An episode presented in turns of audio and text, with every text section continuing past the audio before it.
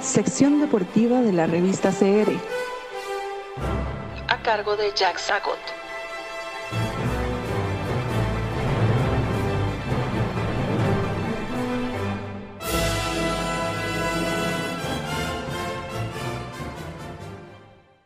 Hola, queridos amigos de la sección deportiva de la revista.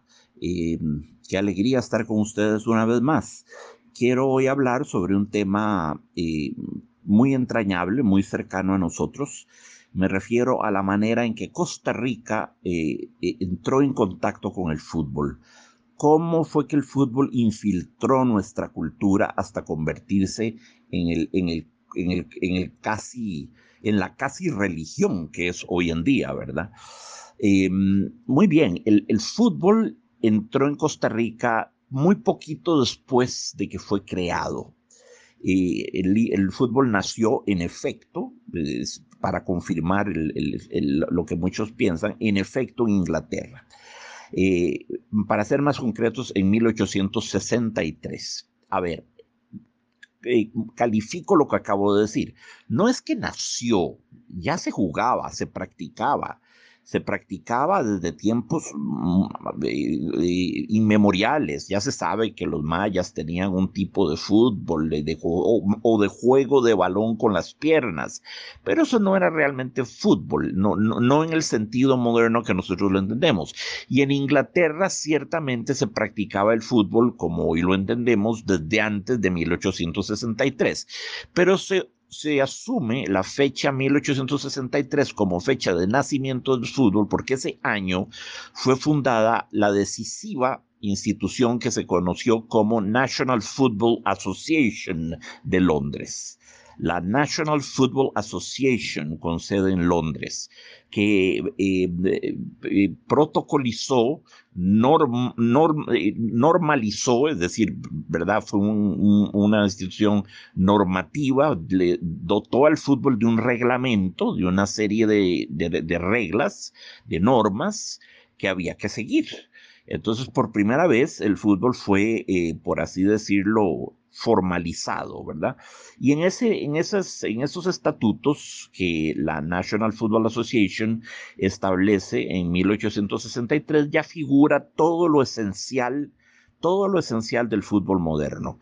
Ya las reglas del offside, por ejemplo, están ahí contempladas, los saques de banda, no tocar el balón con las manos, proteger al portero cuando está en su área pequeña, ya todas esas, todas esas normas existían, ya, ya, ya habían sido consideradas, contempladas, estipuladas en esos primeros reglamentos de la National Football Association de, de Londres. Muy bien, entonces es correcto, sí, es correcto decir que el fútbol nació nació, fue por primera vez eh, normado em, en Inglaterra. Sí, ok, muy bien.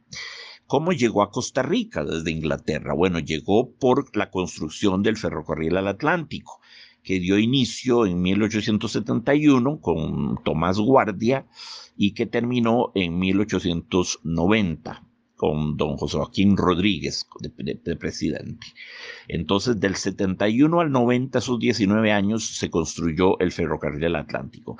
Eso motivó que llegaran a Costa Rica una gran cantidad de técnicos y operarios ingleses que trabajaban con la Northern Railway Company, que fue la que vino a hacer la construcción del ferrocarril.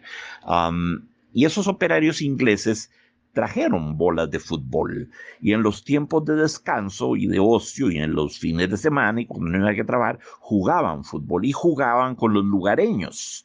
Eh, ese, ese extraño deporte que se manejaba el balón con las, justo con las extremidades más torpes, pesadas, con las menos hábiles del cuerpo, pero las más potentes que son las piernas.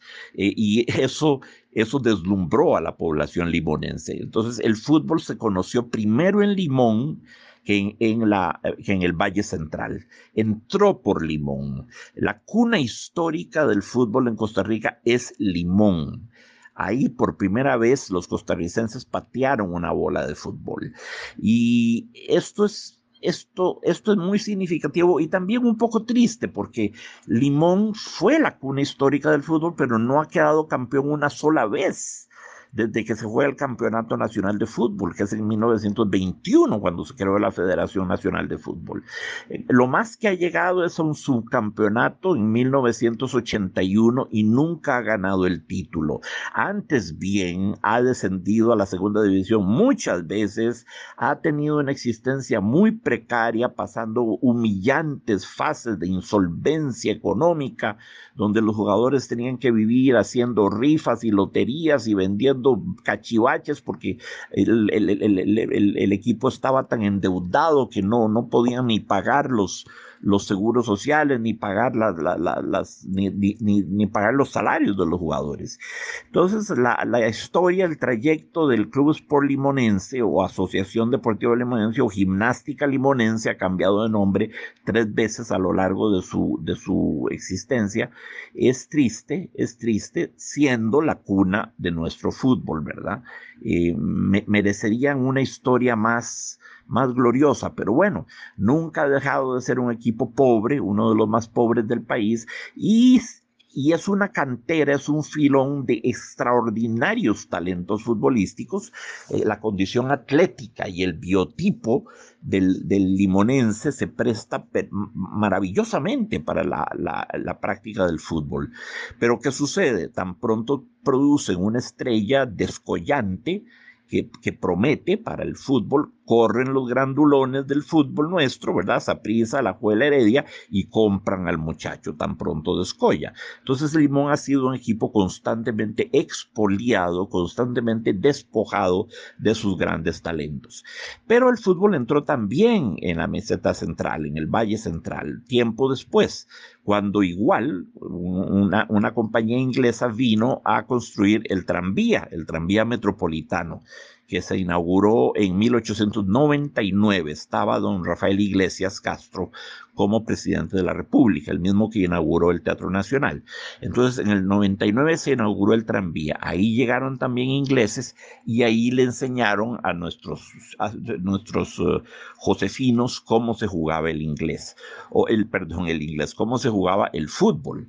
Y un tercer elemento, también ligado a Inglaterra, es que los hijos de los oligarcas de las grandes casas costarricenses que iban a estudiar a Europa, invariablemente iban sea a París, fuera a, Inglaterra, esos eran los dos destinos para ir a estudiar, todavía los Estados Unidos no tenía la, el prestigio académico de que goza hoy en día. Entonces, los, los, los, los, chiquitos de papi y de mami de la época, pues a donde los mandaban a estudiar era Francia e Inglaterra. Y volvían de Inglaterra completamente ya convertidos, entre comillas, a la nueva religión, entre comillas, del fútbol, ¿verdad? Llegaban completamente deslumbrados y traían bolas de fútbol y eh, uniformes de equipo, etcétera, etcétera. Entonces, ellos también contribuyeron a ese movimiento migratorio espectacular del fútbol desde Inglaterra hasta Costa Rica. Los primeros partidos de fútbol en el Valle Central se celebraron en la Sabana en la sabana. No había, por supuesto, estadio, no había nada. Se buscaba, un espacio despejado, se ponían sillas replegables en, círculo, varias hileras concéntricas en círculos, ¿verdad? Eh, y el partido se jugaba en el centro. y la, la entrada a esos partidos costaba una peseta. Estamos hablando de 1887. Fue en 1887 que se jugó el primer partido de fútbol en Costa Rica, por entusiasmo y por la organización de un señor, este, Oscar em, Pinto Fernández. Y él organizó ese primer partido. La entrada costaba una peseta que en 1887 era muy caro era muy, muy caro un espectáculo que costase una peseta en 1887, repito. El fútbol comenzó siendo un deporte exclusivo, así pues, elitista y reservado a clases pudientes. Una peseta no era una cantidad de dinero así para, para, para, para, para que fuera el fútbol convertido en un deporte de masas, en un deporte popular. Pero lo, llegó a hacer, lo llegó a hacer poco a poco. Em, la Federación Nacional de Fútbol no fue creada hasta 1921. Eh, bueno, muy bien, ahí se jugó el primer campeonato de fútbol, ¿verdad? Em, que lo ganó el Club Sport Herediano. Eh, luego, en el 1924, se construyó el Estadio Nacional de Fútbol, el viejo, el que demolieron en la sabana para hacer el maravilloso, maravilloso estadio que tenemos hoy en día que pararse en esa esquina y ver ese hermoso estadio es vivir un poco como de la Costa Rica primermundista que deberíamos tener. Es el estadio más bello de Centroamérica, el más moderno, el más, el más hermoso, el mejor diseñado. Este, el que había antes era un cuchitril que tenía casi 100 años, ¿verdad? Este, sin embargo, bueno, en ese estadio viejo vimos cosas extraordinarias. Ahí llegó a jugar el Real Madrid en 1962, ahí llegó eh, equipos de todas partes, el Sevilla, el Uda Dukla de Praga, el Jupes Dosa de Hungría, el Malmo de Suecia, el, eh, varios equipos argentinos todo el tiempo, el Banfield, el, el, Newell's Old Boys, el Flamengo de Brasil, el Palmeiras llegaba mucho, el Santos de Pelé, el Botafogo de Garrincha. No, no, no, fue un estadio muy, de una historia muy noble. Costó ese estadio, el viejo, el viejo estadio del, Nacional en la Sabana costó 30 mil colones, imagínense ustedes. Eso en 1924 costó 30 mil colones. Entonces, recopilando, nuestro partido, en primer partido, se jugó sin estadio, con sillitas replegables en la, en la sabana. Em, con las bolas y los uniformes que había traído don Oscar Pinto Fernández, con un costo de entrada de una peseta, eso en el, en el 87 y de ahí en adelante seguimos ya nosotros completamente evangelizados, catequizados al nuevo culto del fútbol que se mantiene hasta el día de hoy, ¿verdad? Eh, y que no cesa de, de ganar en, en, pues, en devoción, en fanatismo, en euforia, en entusiasmo, todo lo que el fútbol nos genera a los costarricenses. Em, repito, lo único que deploro es que el, equipo y, y las gentes que constituyeron la cuna histórica del fútbol se hayan quedado tan rezagadas tan rezagadas en el desarrollo de nuestro fútbol, al punto de no haber podido ganar un solo campeonato de los que se juegan anualmente desde 1921, cuando se constituyó la Federación Costarricense de Fútbol, y el 24, cuando se creó, se construyó el Estadio Nacional.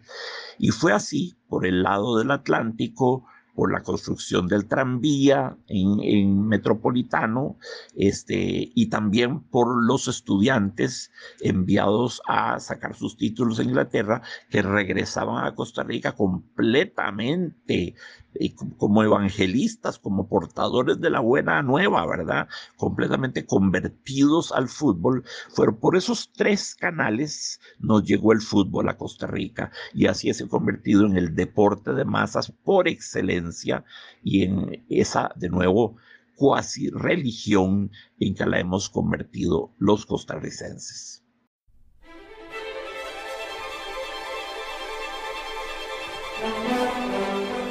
Estamos en Facebook, Instagram, Twitter, LinkedIn, Spotify y Anchor como la revista CR. Difundimos su opinión.